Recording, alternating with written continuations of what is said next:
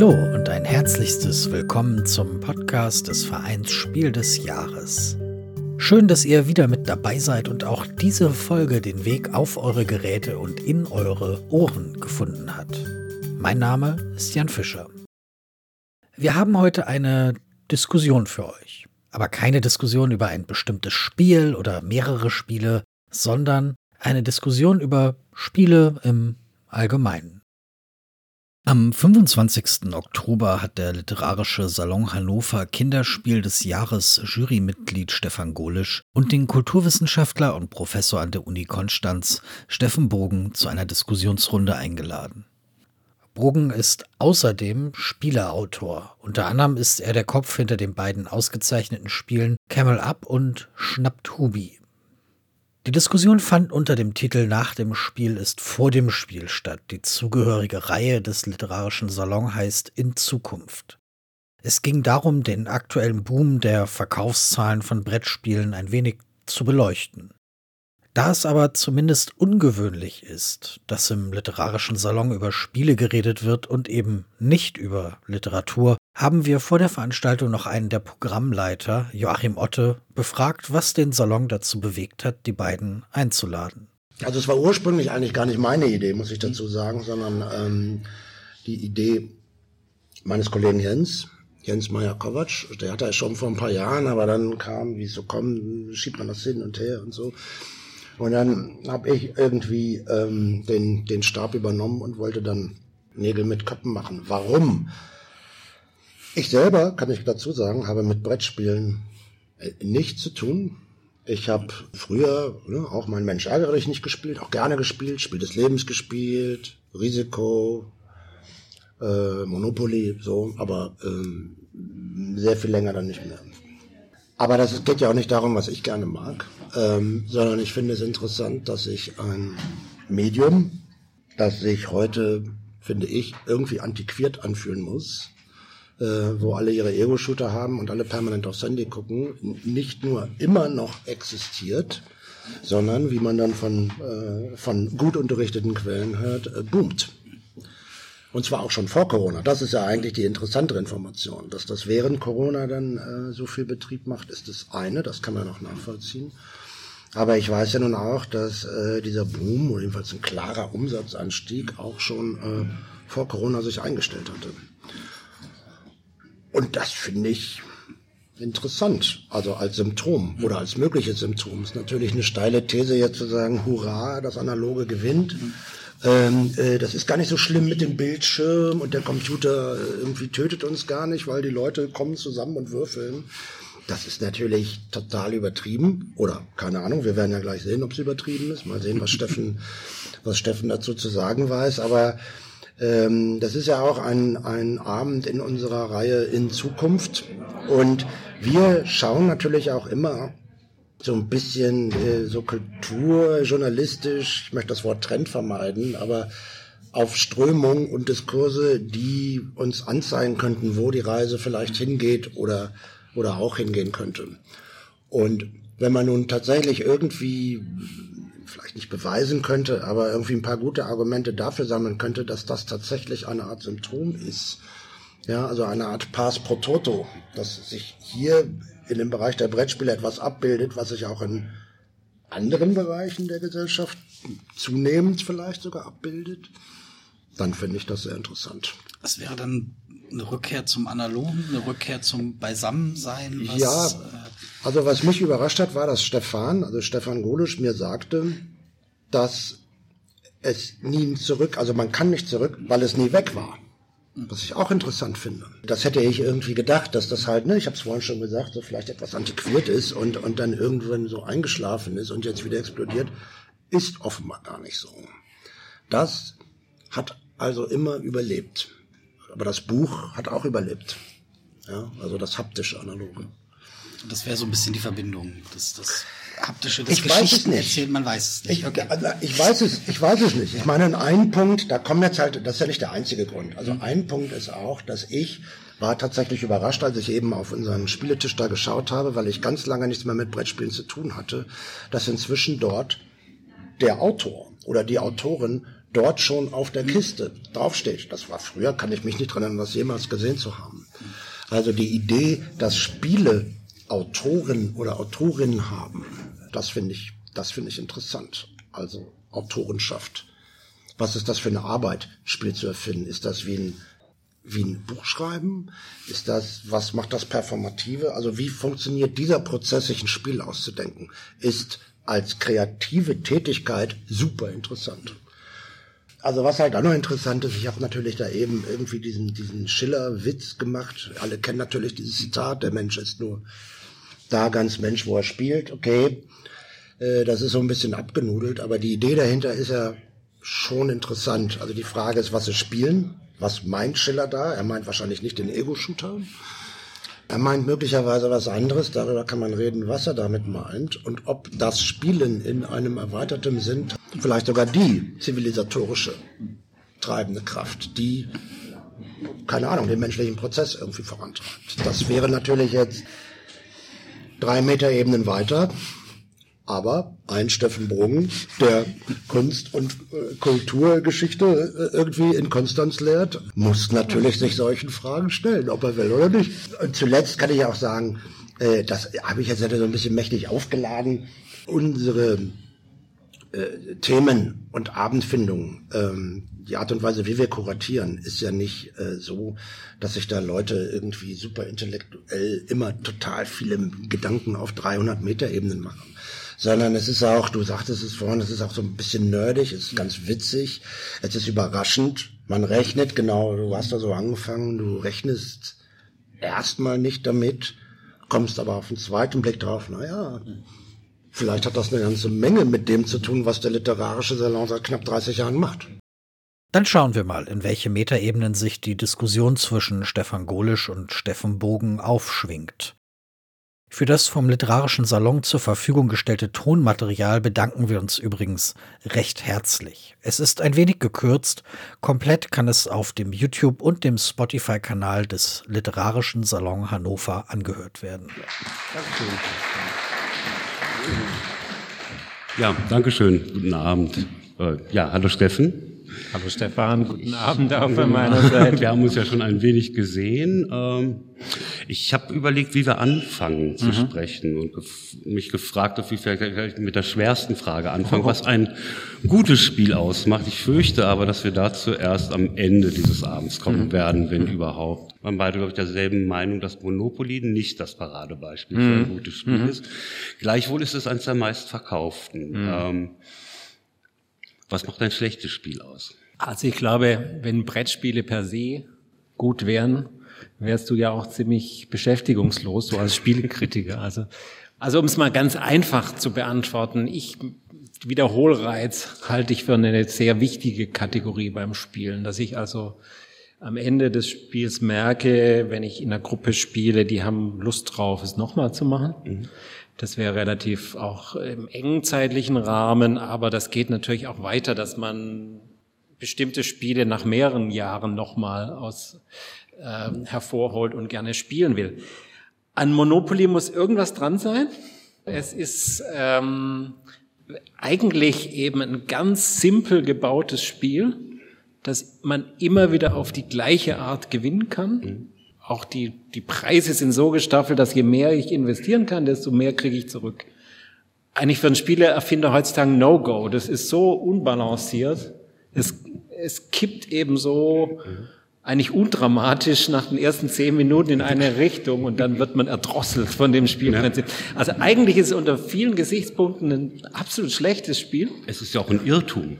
Dieses Spiel wurde ja nicht entwickelt, um Spaß zu machen, sondern von einer Feministin in den Nullerjahren mhm. des vergangenen Jahrhunderts mhm. entwickelt, um zu zeigen, äh, wozu Monopolbildung führt. Dass ja. es nämlich einfach keinen ja. Spaß macht, weil einer alles bekommt und alle anderen nichts. Und äh, ist einer der großen Irrtümer der Kulturgeschichte, ja. dass zu dem kapitalistischen Spiel schlechthin umgewandelt wurde. Wir sind heute weiter, das wissen wir. Und trotzdem fasziniert mich als Spielekritiker immer der Moment der Spieleschöpfung.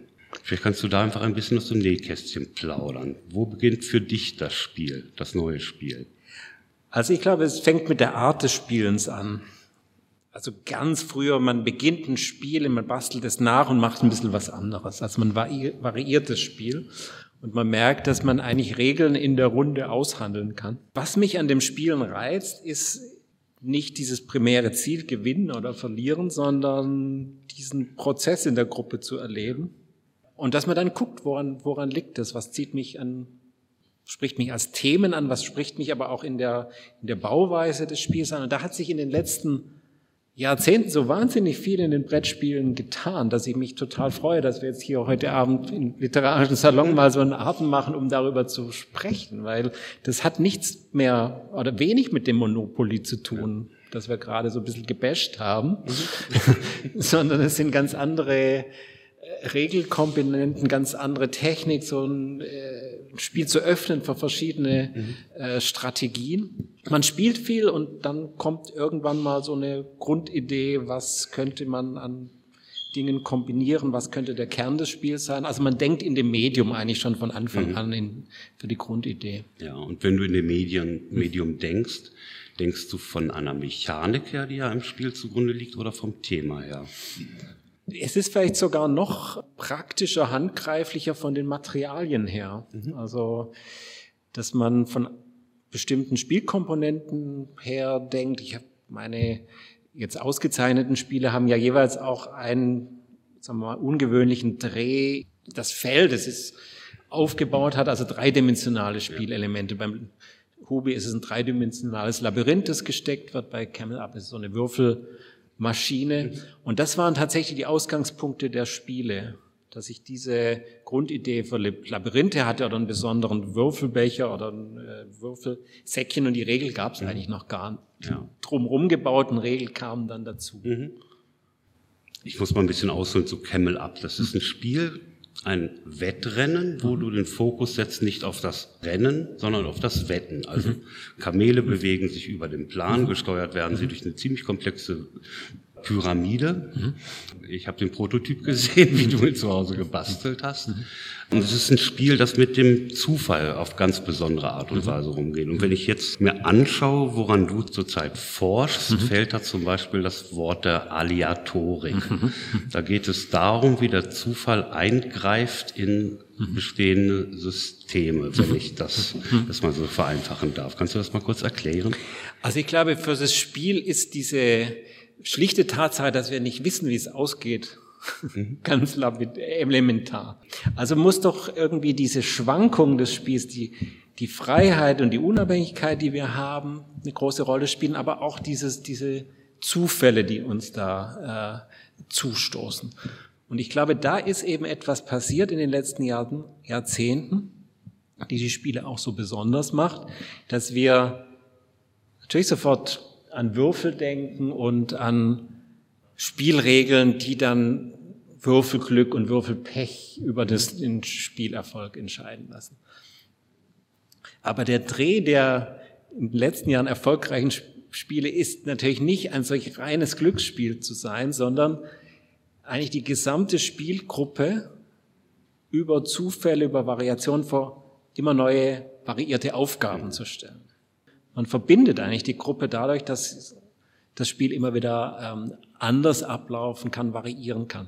Und so ist es halt auch in Camel Up, dass niemand gehört ein Kamel. Das ist immer das Erste, was ich erkläre bei diesem Spiel. Ihr habt fünf Farben, aber ihr spielt nicht mit einem einzigen Kamel, sondern ihr könnt immer wieder auf ein bestimmtes Kamel wetten und was die Würfel, die fallen, die gelten auch für die ganze Spielrunde. Also es ist nicht so, dass das einer das Glück hat und das andere äh, das Pech, sondern wir müssen beobachten, was daraus sich entwickelt und dann zum richtigen Zeitpunkt, zum richtigen Timing ähm, setzen. Also das ist jetzt nicht kein sehr typisches, äh, würde ich sagen, strategisches Eurogame, aber es hat diesen Kniff, dass eigentlich der Zufall auf eine neue Weise in die in den Spielablauf eingebunden wird. Und da habe ich einfach in den letzten Jahren gemerkt, das ist eigentlich eine sehr spannende Frage und es gibt noch relativ wenig dazu, was das eigentlich dann für ein Modell ist. Ja. Und das ist die Aleatorik, wie ich jetzt mal das genannt habe. Die Aleatorik, ja. Man kann bei, man kann bei dir an der Uni Konstanz zum Thema Spielen studieren. Mhm.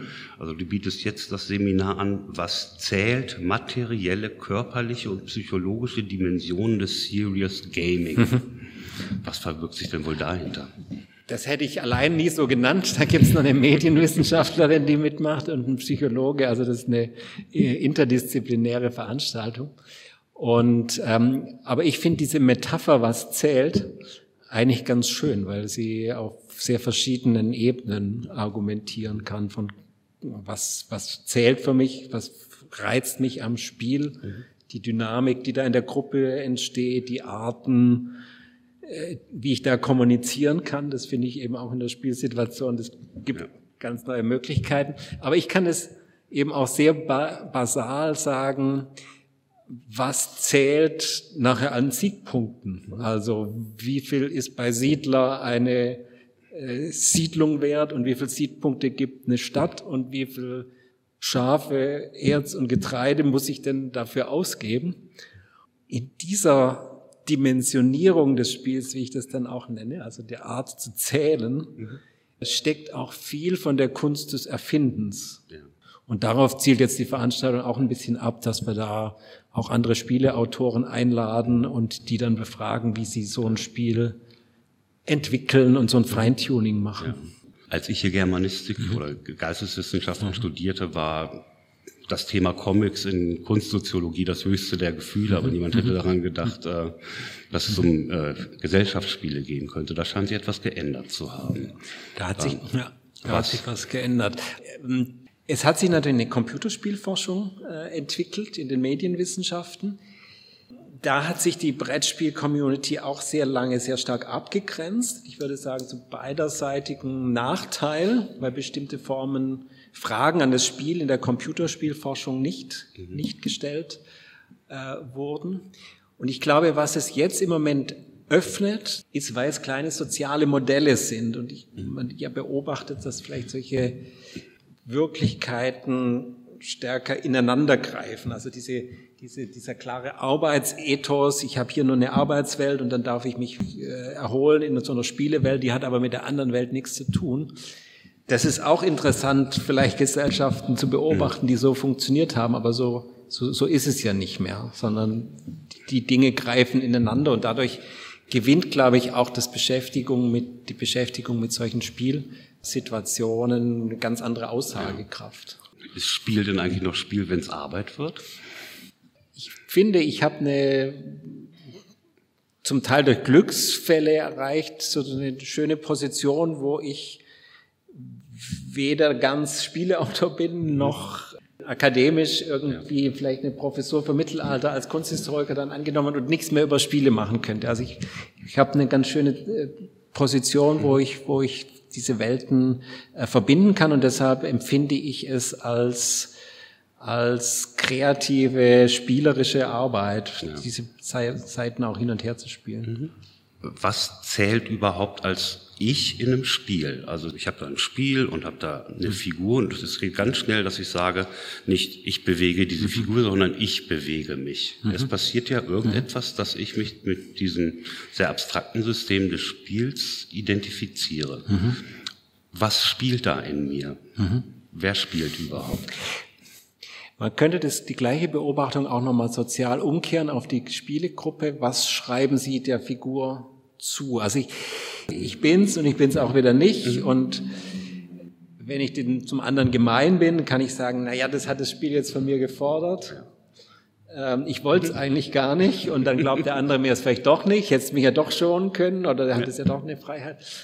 Und ich glaube, diese, diese Verwicklung, die finde ich, finde ich sehr, sehr spannend. Also dieses, dieses reine Eintauchen in die Spielfigur ist für mich vielleicht gar nicht so das Entscheidende, aber es kommt drauf an. Bei Kinderspielen natürlich ist nochmal eine andere Dimension. Also wenn, wenn man bei Hobby nicht die Maus durchs Mauseloch schiebt, bin ich sauer. Die darf nicht. Das muss sein. Der und, der Hase, und, der, und der Hase muss rüberhüpfen, natürlich.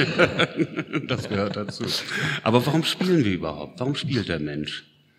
Warum spielt er so wenig? Also ich frage mich immer, warum, warum, warum muss man so oft nicht spielen? Also ähm, ich finde, ich empfinde es schon als eine reichere Situation, wenn man spielt. Mhm.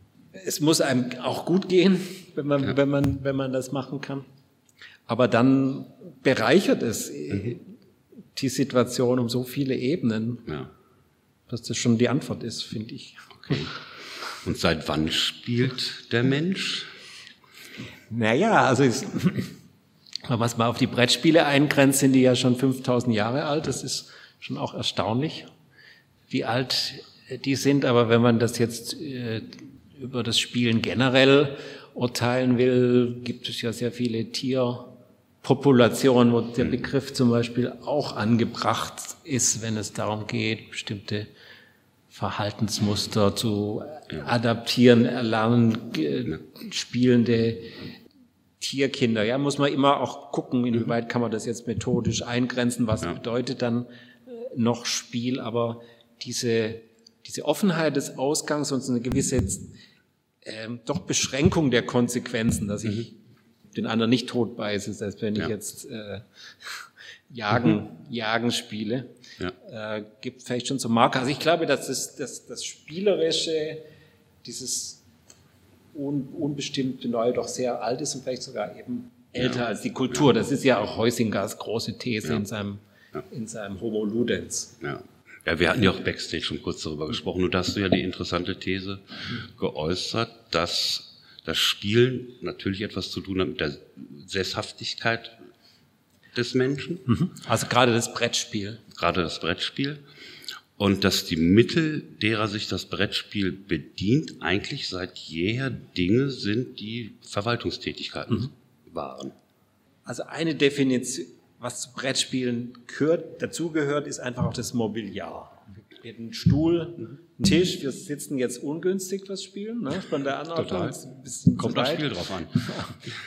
Aber wir brauchen sozusagen eine, eine Unterlage und wir brauchen Sitz, Sitzgelegenheit. Also das sind schon mal Voraussetzungen, die was vielleicht mit Sesshaftigkeit zu tun haben. Und das Zweite ist, wenn man sich die Spielsteinchen anschaut, äh, diese kleinen Markierungen und äh, schaut, was in der Zeit kulturell äh, passiert, sind es eben die ersten mathematischen Mittel des Zählens, Zählsteinchen, Felder werden abgesteckt, da muss ich von Spielbrett vielleicht auch so was wie einen kartografischen Blick haben. Also ich glaube, es ist ähm, relativ deutlich in den Materialien, dass das Spiele sind, die diesen Prozess der Sesshaftigkeit voraussetzen oder ihn begleiten. Also mhm. die 5000 Jahre alten Spiele sind eben auch Grabbeigaben in diesen frühen Hochkulturen. Das heißt nicht, dass die äh, andere Kulturen keine Spiele gehabt mhm. haben, aber zum Beispiel körperliche Ertüchtigung, Sport ist eine mhm. andere Sphäre als jetzt, jetzt an diesem Tisch sitzen. Ja, und tatsächlich ja. glaube ich, dass das so eine, eine Wendung dieser Verwaltungstechniken. Mhm. Also wir sind ja beide auch auf der Spielemesse in Essen ja. unterwegs und es ist immer wieder faszinierend und bunt, aber gleichzeitig auf diesen Tischen, das ist eine Überfrachtung mit kleinen Markern und kleinen mhm. Klötzchen, die ähm, also faszinierend, wenn man nicht in diesem Prozess drin mhm. steckt und an dem Tisch vorbeiläuft, denkt man, wie kann man da den Überblick ja. behalten und ähm, wie kommt man da immer wieder rein? Aber das, das wäre ja. was vielleicht in die Richtung, ja. These da. Ja, und dann passiert ja das Erstaunliche, wenn man dann selber am Tisch sitzt. Mhm. Dann ordnen sich diese völlig unübersichtlichen Ansammlungen mhm. von Symbolen, mhm. Plättchen, Holzbausteinen, mhm. Karten und sonst etwas zu einem völlig schlüssigen System, mhm. dessen Regularium man irgendwann so weit verinnerlicht hat, dass man in eine Art von Flow kommt, was ja auch so das, die Idealform des Spiels ist. Hast du eine Erklärung für diesen Moment, was, was da passiert in einem selbst? Also es ist natürlich, die, die Wahrnehmung ist, ist was extrem Wichtiges. Also dass ich merke, wie unterschiedlich kann ich Situationen wahrnehmen. Mhm wenn ich an ihrem Prozess beteiligt bin oder nicht. Und ich glaube, das macht genau Spaß, wenn du diesen Moment des Überblicks und des Einblicks und des Entdeckens von relevanten Dingen mhm. erlebst. Und wenn es auf die richtige Spielegruppe trifft, dann einfach keine Überforderung, sondern genau das, was dann diesen Flow erzeugen kann. Mhm. Wie stellt man das her? Wie entwirft man ein Spiel? Womit beginnt es? Bei dir habe ich gelesen mit einem Notizbüchlein. Notizbüchlein sind die ersten Ideen, ja. Und ähm, da lasse ich es dann immer so ein bisschen reifen und äh, nehme es mir dann wieder vor. Ich mag es auch so in bestimmten Momenten, das einfach nochmal gedanklich im Kopf durchzuspielen, mhm. was, was könnten die, die Haken sein. Wenn ich das Gefühl habe, die Idee äh, taugt was, ähm, dann liebe ich es wirklich an die Pappen, äh, Papier, Schere, Schneidemesser, Kleb. Mhm. Das habe ich früher schon unheimlich gern gemacht, Dinge sinnlos auseinandergeschnitten und wieder zusammengeklebt. Also, das ist ähm, so eine Grundhandlung, die man dann mit Überlegung macht. Also was, mhm. wenn man etwas zusammen auf eine Karte klebt, dann kann man sie im Spiel nicht mehr trennen. Dann ne? hat man zwei Informationen zusammengeklebt. Wenn man sie mischbar macht, dann mhm. hat man schon wieder den netten Zufall mit, ja. mit am Tisch. Also solche Ideen muss man haben, dass man denkt, äh, so könnte es funktionieren und dann bastelt man es und dann ähm, testet man es erstmal mit sich alleine aus. Mit sich alleine? Ja. Du spielst dann mit dir selbst.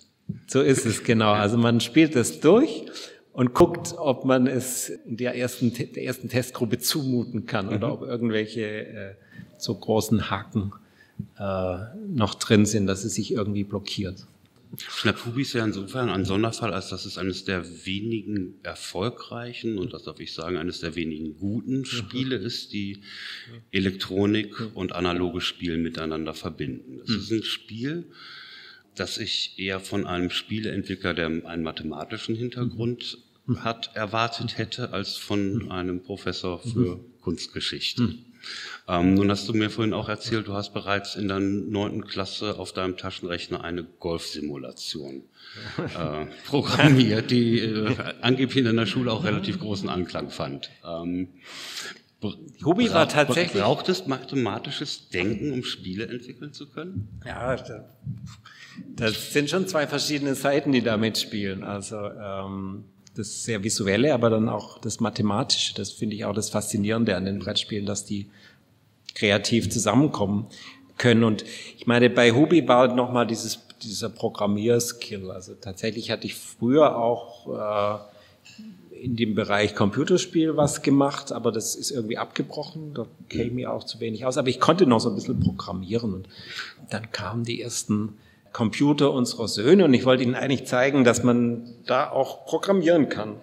Hab da dieses Basic rausgekramt, äh, die Grundfähigkeiten und dann war das ähm, mit, mit diesem dreidimensionalen Labyrinth so ein Prozess, der sich dann gegenseitig hochgeschaukelt hat, dass man dann ja. eben diesen, diesen, das was nachher die Konsole ist und dieser Geist Hubi als mhm. ein Konsolen-Computerprogramm ja. geschrieben hat. Ja, denn generell wird ja gerne so getan, als müsse man das Digitale und das Analoge gegeneinander ausspielen. Mhm. Und äh, ich beantworte auch seit zehn Jahren immer wieder die Frage, wie das analoge Spiel boomt, aber es mhm. gibt doch die ganze Elektronik mhm. trotzdem. Und ich sage dann immer, ja, deswegen. Mhm. Das hat ja auch hat ja auch etwas mit Ausgleich zu tun. Ja.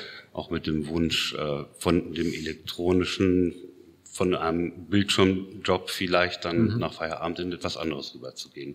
Mhm. Kann man die beiden überhaupt gegeneinander ausspielen?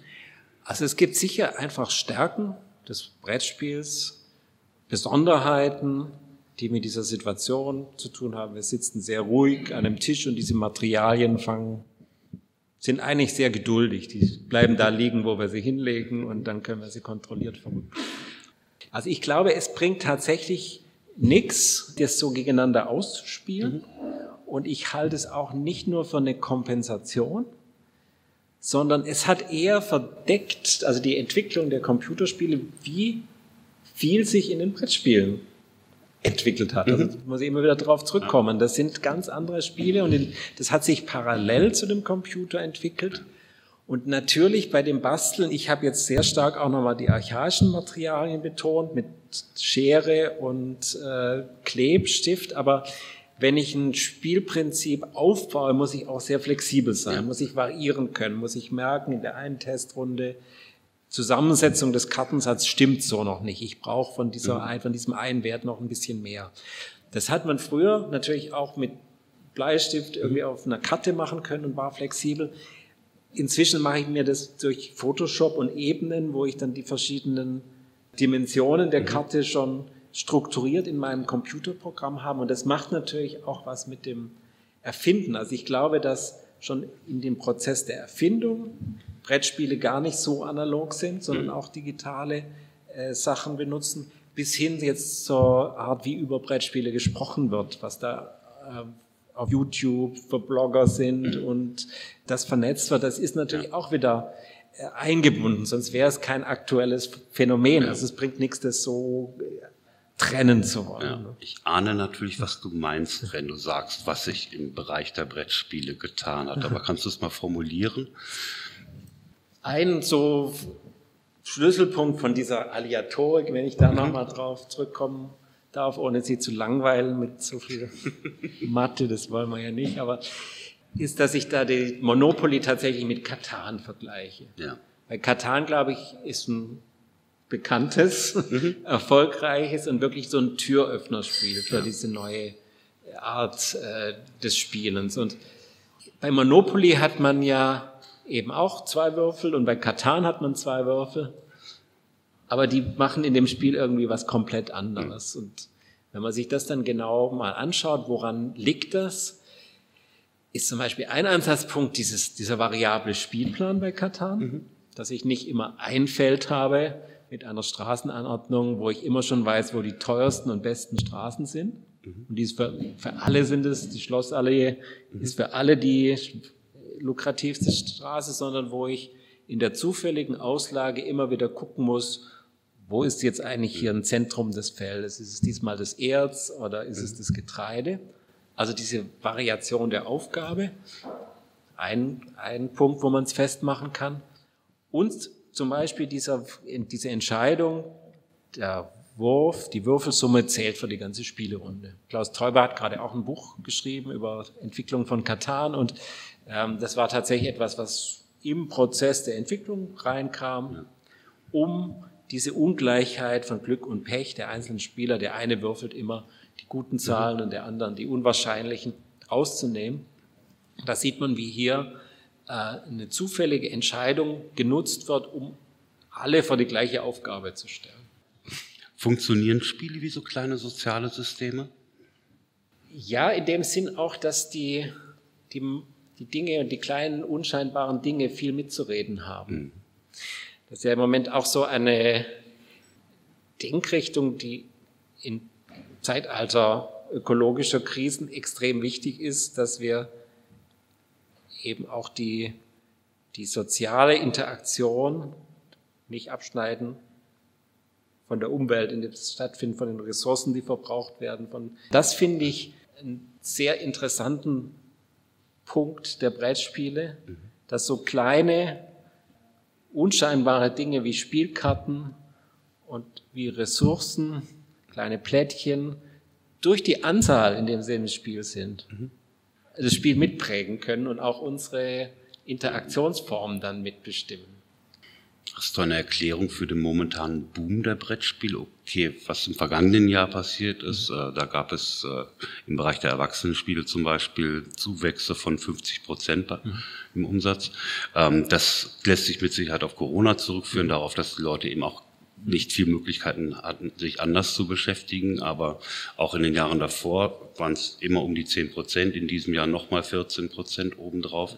Hast du eine Erklärung dafür, warum? Dieses Genre gerade so boomt. Oder dieses Kulturgut.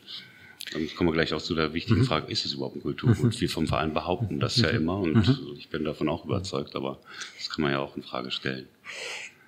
Ich glaube, das hat damit zu tun, dass mehr Spielerinnen und Spieler diese neue Form von Brettspielen entdecken, auch international. Ist ja auch ganz überraschend, wie sich das wie das weitere Kreise zieht und die erfolgreichen Spiele inzwischen weltweit in über 30 Sprachen übersetzt werden, ganz unterschiedliche, sich auf ganz unterschiedliche Spielkulturen treffen, mhm. aber dort auch äh, begeistern können.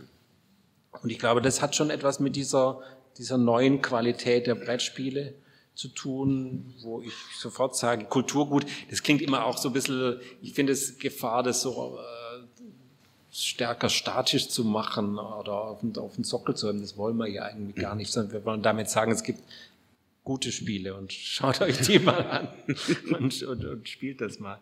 Auf der anderen Seite war natürlich Corona auch eine extreme Behinderung äh, für das Entwickeln von Spielen. Ja. Das möchte ich an der Stelle auch mal dazu sagen, weil man eben zurückgeworfen war auf wirklich eine, eine, eine Kerngruppe und man ja. Sich nicht mehr mit Redaktionen treffen konnte und normalerweise spielt man auch Prototypen zusammen noch durch, um sie mhm. rund zu schleifen hat so seine verschiedenen Testgruppen. Das ist natürlich alles, alles ja. weggebrochen. Ich hatte jetzt fast gehofft, du sagst mir, das hat etwas damals zu, mit einer neuen Form von Sesshaftigkeit oder zumindest der Sehnsucht danach zu tun, so dass wir den ganz großen Bogen zu das, vor 5000 Jahren schlagen können. Das wäre, es wäre klar. Also ich meine, Brettspiele können schon auch eine sehr ressourcenschonende Art sein, wobei man jetzt auch zum Beispiel in der Brettspielindustrie wieder ein Papierproblem hat. Also äh, aus verschiedenen Gründen sind ja gerade bestimmte Wirtschaftszyklen am, am Stocken und man hat inzwischen Vorlaufzeiten von über einem Jahr wenn man jetzt Druckdaten gibt, um, um sozusagen die richtigen äh, Pappen äh, zu bekommen. Aber trotzdem, ich glaube, es ist natürlich eine, eine ressourcen- energiesparende Form des Spielens, die ohne Elektronik ähm, auskommt. Und also ich finde es tatsächlich faszinierend, mit welch, wie viel, welch einfachen Materialien, die immer wieder gleich reproduziert werden, wenn das Spiel mal fertig ist in, in, der, in der Packung, wie viel vielfältige Spielweisen dadurch möglich werden beim guten Spiel. Dass eben nicht vorgeschrieben wird, du kannst es nur auf diese Art gewinnen, sondern entdeckt es in eurer Gruppe, schaut, was eure Gruppe damit macht und ihr habt die Chance, dass ihr in der einen Gruppe es anders gespielt wird als in der anderen. Und das, das ist so für mich der Kern der Faszination, wo ich glaube, das könnte auch was äh, damit zu tun haben, dass die Brettspiele uns tatsächlich in der heutigen Situation etwas sehr Aktuelles und Modernes auch zu sagen mhm. haben. Ich hätte was anderes gefragt. Äh, wo hört das Spiel auf? also jetzt gar nicht in dem Sinn, wo hört der Spaß auf oder, mhm. so weiter, aber ähm, es gibt so viele Metaphern des Spiels. Du spielst Musik, habe ich mir sagen lassen. Ich liebe das Schauspiel. Mhm. Ich, wir haben es zunehmend mit auch bei unserer Juryarbeit mit Spielen zu tun, wo manche sagen, das ist doch gar kein Spiel, weil es eben so was Besonderes ist, was dort passiert. Irgendwo ist ja die Grenze dessen, was diese Form von Spiel von anderen Spielarten, da ist dann schon wieder so eine Metapher, äh, unterscheidet. Also die, die unterschiedlichen Spielformen, das ist schon schwindelerregend, was ja. alles Spielen sein, aber auch, auch schön. Oder was ist nicht Spiel? Also tatsächlich finde ich es einfacher. Man kommt dann schnell in, diesen, in diese Vorstellung rein, dass ich zu harte Grenzen ziehen will. Wenn ich nach spielerischen Elementen sage und ich sage, in der Alltagssituation kann ich durch ein kleines Wortspiel eine Situation auch retten. Ja. Mhm. Ist das jetzt Spiel oder ist es nicht Spiel?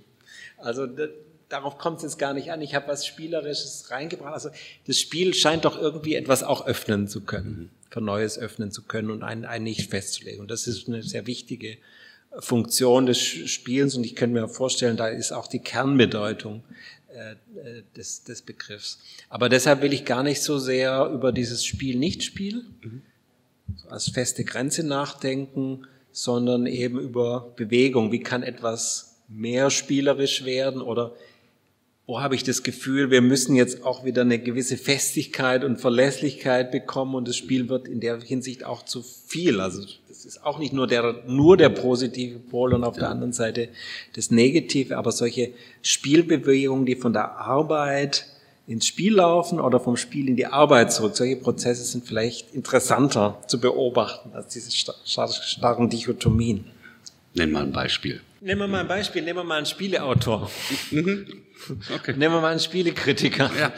Ich hatte nämlich vor, haben wir ja nicht abgemacht, dass du noch Fragen stellst. Ich Nein, aber du stellst keine. Drehen wir das Spiel doch mal um. ähm, auch ein Spielekritiker macht ja in gewisser Weise sein, was vielleicht als Hobby oder als Passion anfielen, ja. zu einem Beruf. Genau. Und das Gleiche ist, was anderes, ähnliches ist mit Spieleentwickler. Ja. Also wie macht man das, dass man den Spaß am Spielen nicht verliert? Ist das in den letzten Wochen vor der Juryentscheidung so lustig, dann die drei es, es äh, Haupttitel hoch, hoch und runter nee, zu spielen? Das, ja, irgendwann ähnelt es fast so was wie Arbeit, ja. ähm, nein, es gibt, äh, es ist natürlich immer toller, ein Spiel, egal ob es gut oder schlecht ist, denn zu dem Zeitpunkt weiß man es noch nicht das erste Mal zu spielen. Und in den letzten Wochen vor einer Entscheidung, wenn man denn dieselben drei Titel dutzendfach spielt, ist es irgendwann auch kein, kein Spaß mehr. Ähm, aber es kommt ja immer Neues nach, das ist ja das Schöne. Und es gibt ja, man weiß ja, es gibt dann die Zeit, und dann ist die Wahl getroffen und dann sind auch ein paar Wochen Zeit, bis die nächsten Neuheiten kommen. Dann kann man mal wieder alte Lieblingsspiele spielen oder vielleicht auch einfach mal vier Wochen Pause machen, selbst das soll es mal geben. Aber, ähm, aber das, das, Me das, Medium ist ja so reichhaltig, ja. dass äh, es ja immer wieder etwas Neues gibt. Also ich vergleiche Spielen so manchmal mit ein bisschen mit, mit, mit so einem vollen Fernsehprogramm. Also vielleicht hat man den einen Tag Lust auf eine Quizshow. Vielleicht muss es am nächsten Abend unbedingt Arte sein, aber manchmal braucht man auch RTL Trash. Mhm. Ähm, und äh, diese Wahlmöglichkeiten bietet ja auch dieses Medium. Ja. Im Gegensatz zum Fernsehen ist das etwas, was ich nicht alleine mache, sondern es, ich mache es in immer neuen Konstellationen an Menschen. Dadurch entsteht immer neue Dynamik und, und dessen werde ich nicht müde. Du hattest gerade eben so einen Punkt, wo du genau das äh, eigentlich erzählt hast, was du vorher gefragt hast, oder diese Grenze vom Spiel zur Arbeit. Ja. Also es kann bei einem und demselben Spiel in einer Runde plötzlich ist man nicht mehr in diesem spielerischen Flow ja. drin und anderen Runde am anderen Tag passiert jetzt wieder irgendetwas, dass man sich im Spiel fühlt. Das ist nicht einfach zu mhm. erklären, was das dann genau ist. Genau. Aber das ist, sind solche äh, Übergänge, die an ein und demselben Spiel äh, ja.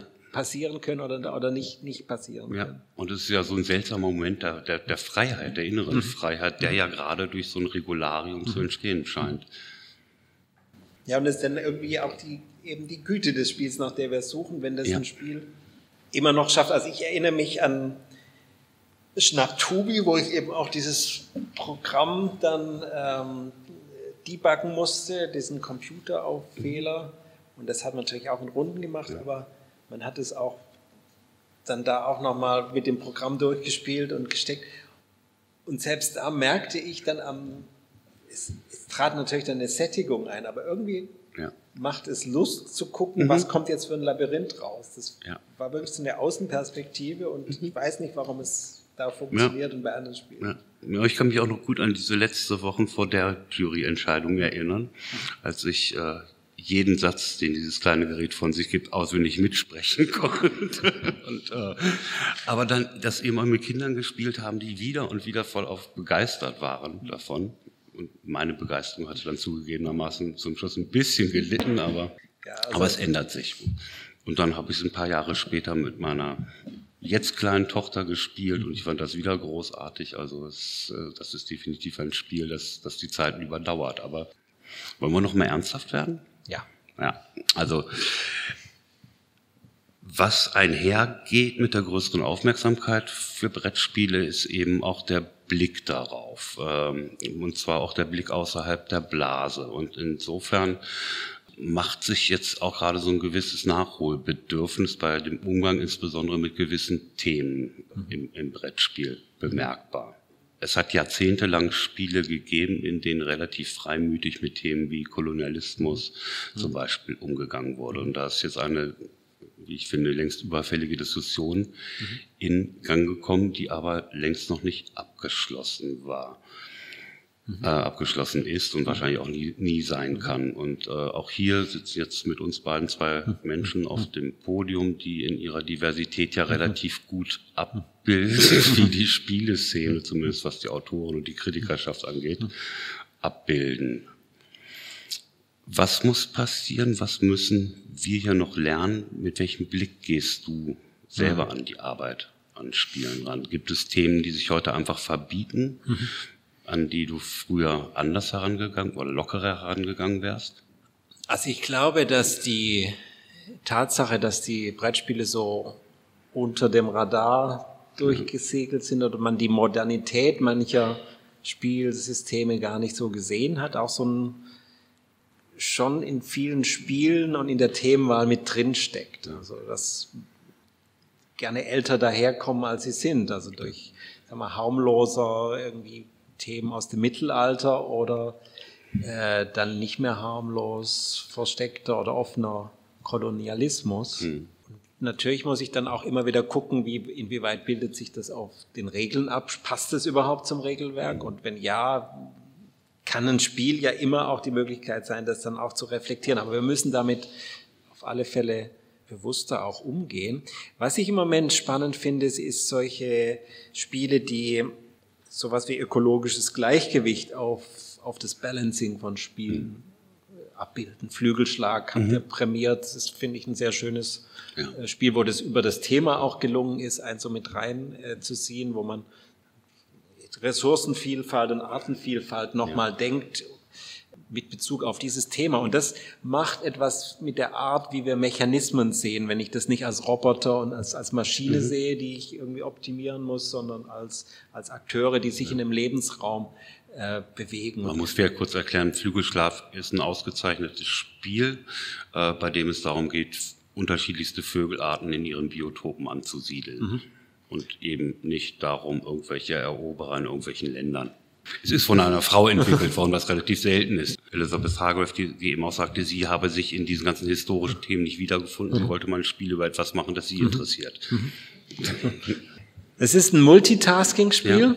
Also es gibt sicher so Anknüpfungspunkte, was man so in historischen Szenarien auch ja. mit, aber es denkt es nochmal neu mit Bezug auf dieses Thema und es funktioniert wirklich sehr gut, ja. dass ich auch sehr unterschiedliche Gruppen da zum gemeinsamen Spiel, Spielerlebnis bringe. Also das finde ich eine interessante ähm, Entwicklung. Was ich in Essen gesehen habe, ist, geht, geht, ist, ist tatsächlich eine Linie dahin. Äh, ich hatte auch vergangene Woche auf meiner monatlichen Spieleseite, kleiner Werbeblock, äh, keine mhm. Probleme, eine Seite zu machen, mit, nur mit Spielen, die im weitesten Sinne mit ökologischen Themen zu tun haben. Mhm. Und das, das eben schon. auch Spieletypen, Legespiele sind so ein Klassiker für Spiele. Wenn man sich keine großen Gedanken macht, dann, mhm. dann geht es gerne mal um Eroberung, Gebietserschließung mhm. und so weiter. Da ging es dann aber um äh, möglichst große Tierherden in der Savanne. Savannepark. Ne? Ja. Savannepark, ja. Von, von besagtem Altmeister Wolfgang Kramer und Michael Kiesling. Das ist definitiv eine Entwicklung. Mhm. Ähm, das Thema Ressourcenknappheit hatten wir ja vorhin auch schon kurz, aber ich glaube auch, dass da ein Umdenken der Verlage stattgefunden hat. Und ansonsten, und da frage ich mich inzwischen, ob das tatsächlich nur noch nur ein Spielegenre ist oder inzwischen etwas ganz, ganz anderes, ist dieser gewaltige Boom an Krimispielen. Mhm. Krimispielen, Escape-Spielen, Spiele, die wir haben es vorhin auch schon kurz angestellt, teils eben nur ein einziges Mal zu spielen sind, in, wo man in der Gruppe einen Fall löst. Mhm. Was mindestens die Grenze zum Rollenspiel mhm. touchiert, wenn nicht sogar manchmal überschreitet. Und wo ich mich in manchen Fällen nicht auch frage, ob das nicht eine Romanform zum Spielen ist, als mhm. ein Spiel, das erzählerisch ist.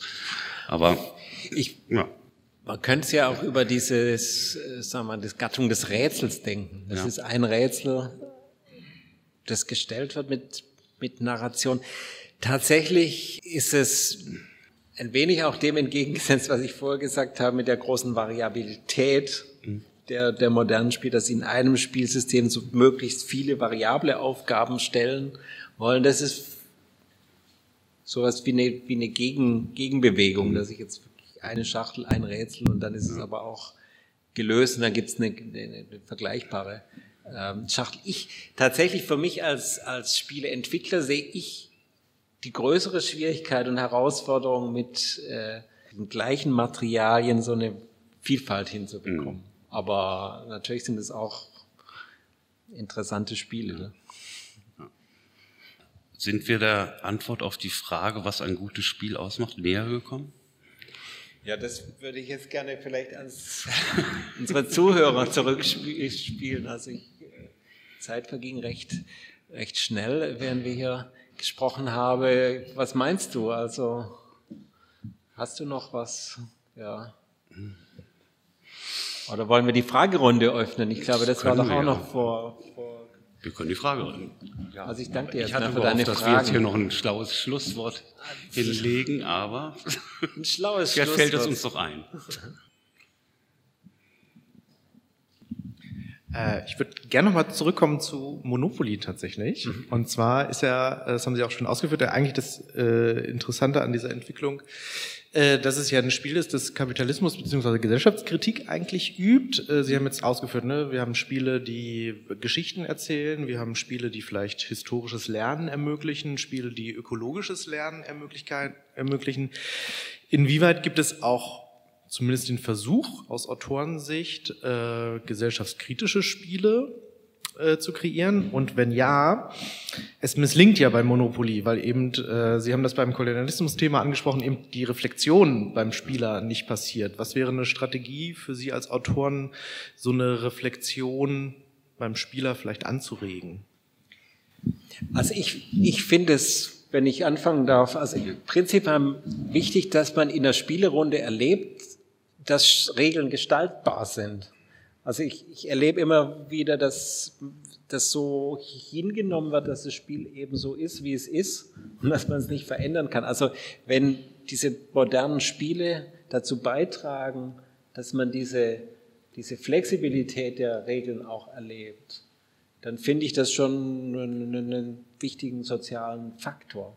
Ob das mit dieser Kritik eben immer so funktioniert, äh, unterschätzt vielleicht auch die Freiheit der Spielerunde wirklich. Also es ist wirklich verblüffend, Beispiel Monopoly, dass, dass es so anders gekommen ist, dass es anders gespielt wird, als es eigentlich, eigentlich gedacht ist. Aber vielleicht gibt es da auch gute Beispiele von es ist, es ist immer schwierig. Es gibt ja durchaus Versuche, ernsthafte Inhalte spielerisch zu transportieren. Das geht nur sehr, sehr selten auf. Also ein Beispiel, das mir positiv einfällt, heißt Les Poilus, ist ein kleines französisches Kartenspiel, das ähm, spielt in den Schützengräben des Ersten Weltkrieges und zwar aus Perspektive derer, die dort drin sind und einfach leiden und äh, kaputtgeschossen werden und hungern. Und es ist ein niederschmetterndes Spiel. Und es ist äh, als solches großartig. Es ist nur halt überhaupt nicht das, was man von einem Spiel möchte. Denn von einem Spiel hat man eben doch das Gefühl, man ist dann, die, die Laune sollte danach idealerweise zumindest nicht schlechter sein als vorher. ähm, dieses Spiel macht einen wirklich fertig. Also ich habe das einige Male gespielt und danach sitzt man erstmal bedröppelt da und schweigt sich an. Das ist nicht das, was der Großteil der Menschen von einem Spiel erwartet. Es ist, es ist tatsächlich nicht einfach. Und äh, wenn wir bei Kolonialthemen sind, äh, man hat sowas früher durchaus mal weggelacht, wenn Arbeiter oder Kolonisten im Spiel auftauchten. Das waren braune Klötzchen. Das kann man heute nicht mehr. Und äh, es ist dann sicherlich Sache des, desjenigen, der spielt, äh, ob er das jetzt einfach als abstrakten Mechanismus eines ansonsten interessant gestalteten Spiels betrachtet oder tatsächlich als eine historische Zumutung. Und äh, die Entwicklung geht eindeutig in, in letztere Richtung. Es gibt ein, ein Spiel, Puerto Rico, ist inzwischen 20 Jahre alt, galt lange als das beste oder eines der besten Spiele, je nachdem, welche, in welchen Rankings man da traute. Da ging es genau eben auch um Kolonialisierung und um Kolonisten. Inzwischen sind die Holzklötzchen, lila. Ähm, und es gibt in der 2020 veröffentlichten Neufassung dann zumindest eine Anmerkung, die das historisch ein wenig einordnet. Aber da hat der Verlag jetzt äh, Agenten für kulturelle Diversität engagiert, um diesem Spiel bei gleichbleibenden Mechanismus einen komplett anderen Handlungshintergrund zu geben. Ähm, vielleicht ist das der Weg dass man einfach guckt, dass, diese, dass, die, dass die Fairness, die man am Spieltisch erwartet, eben sich auch in den Inhalten niederschlägt. Nochmal eine Frage an Herrn Golisch. Habe ich richtig verstanden, dass Sie auch in der Spiel des Jahres Jury mal drin waren?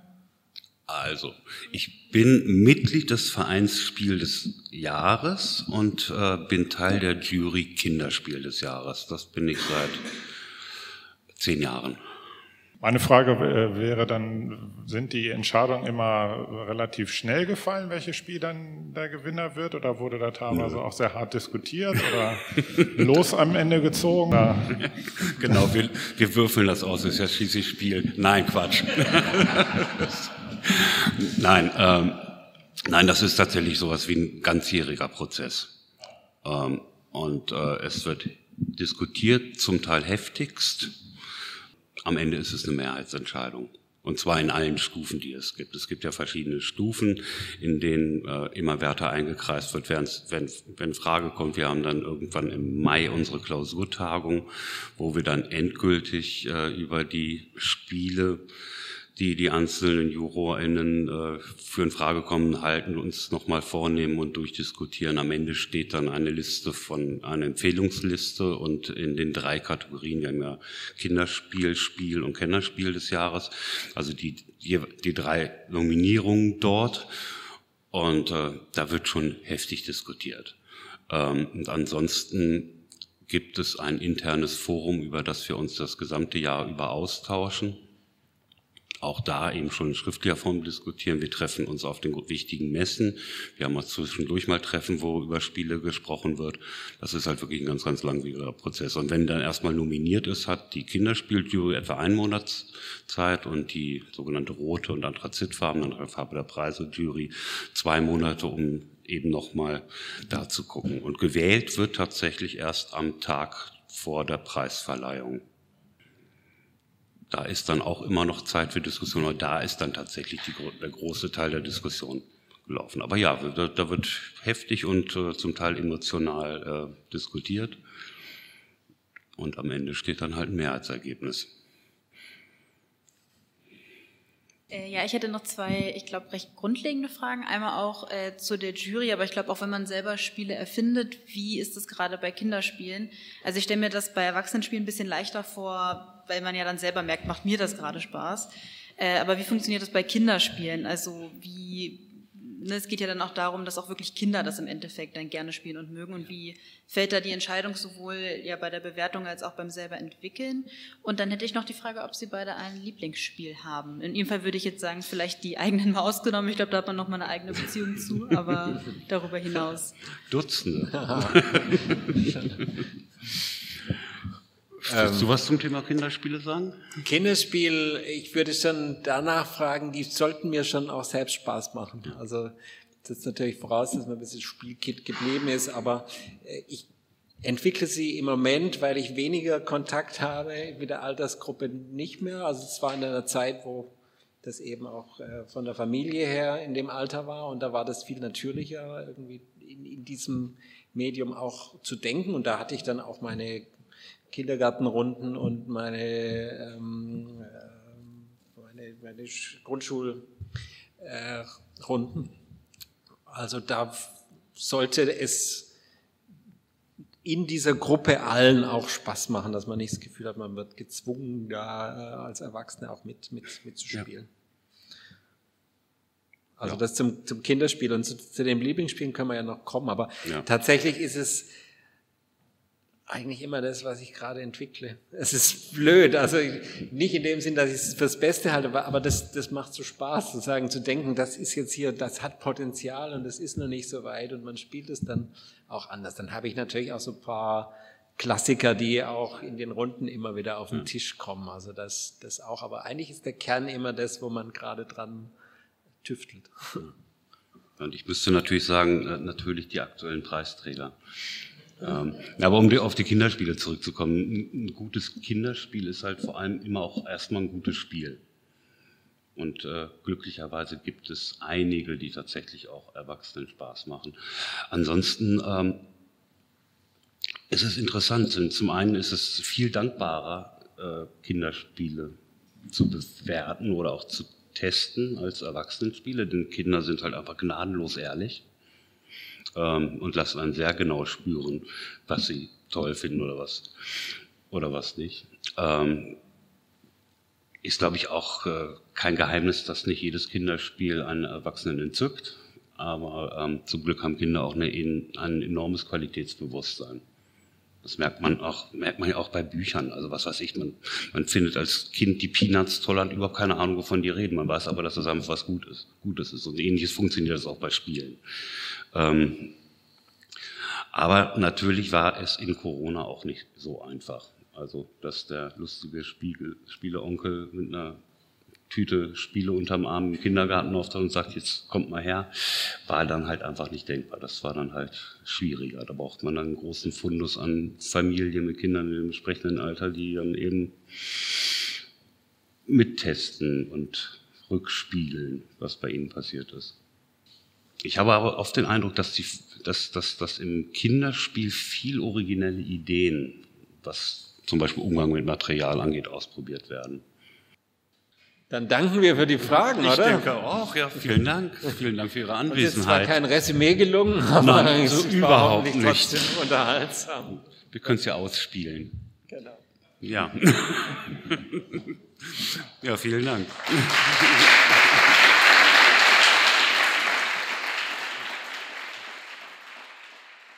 Und mit diesem schönen Applaus sind wir am Ende dieser Folge. Wir hoffen, es hat euch gefallen. Vielen Dank fürs Zuhören. Herzlichen Dank an Stefan Golisch und Steffen Bogen fürs Diskutieren. Einen herzlichen Dank an die FragestellerInnen im Publikum für die Fragen. Und einen ganz herzlichen Dank auch an Joachim Otte und den Literarischen Salon fürs Dabeisein und das Tonmaterial. Dies war ein Podcast des Vereinsspiel des Jahres. Unser Titelsong heißt Light und ist von Only Me. Mein Name ist Jan Fischer. Bleibt gesund und hört nicht auf zu spielen.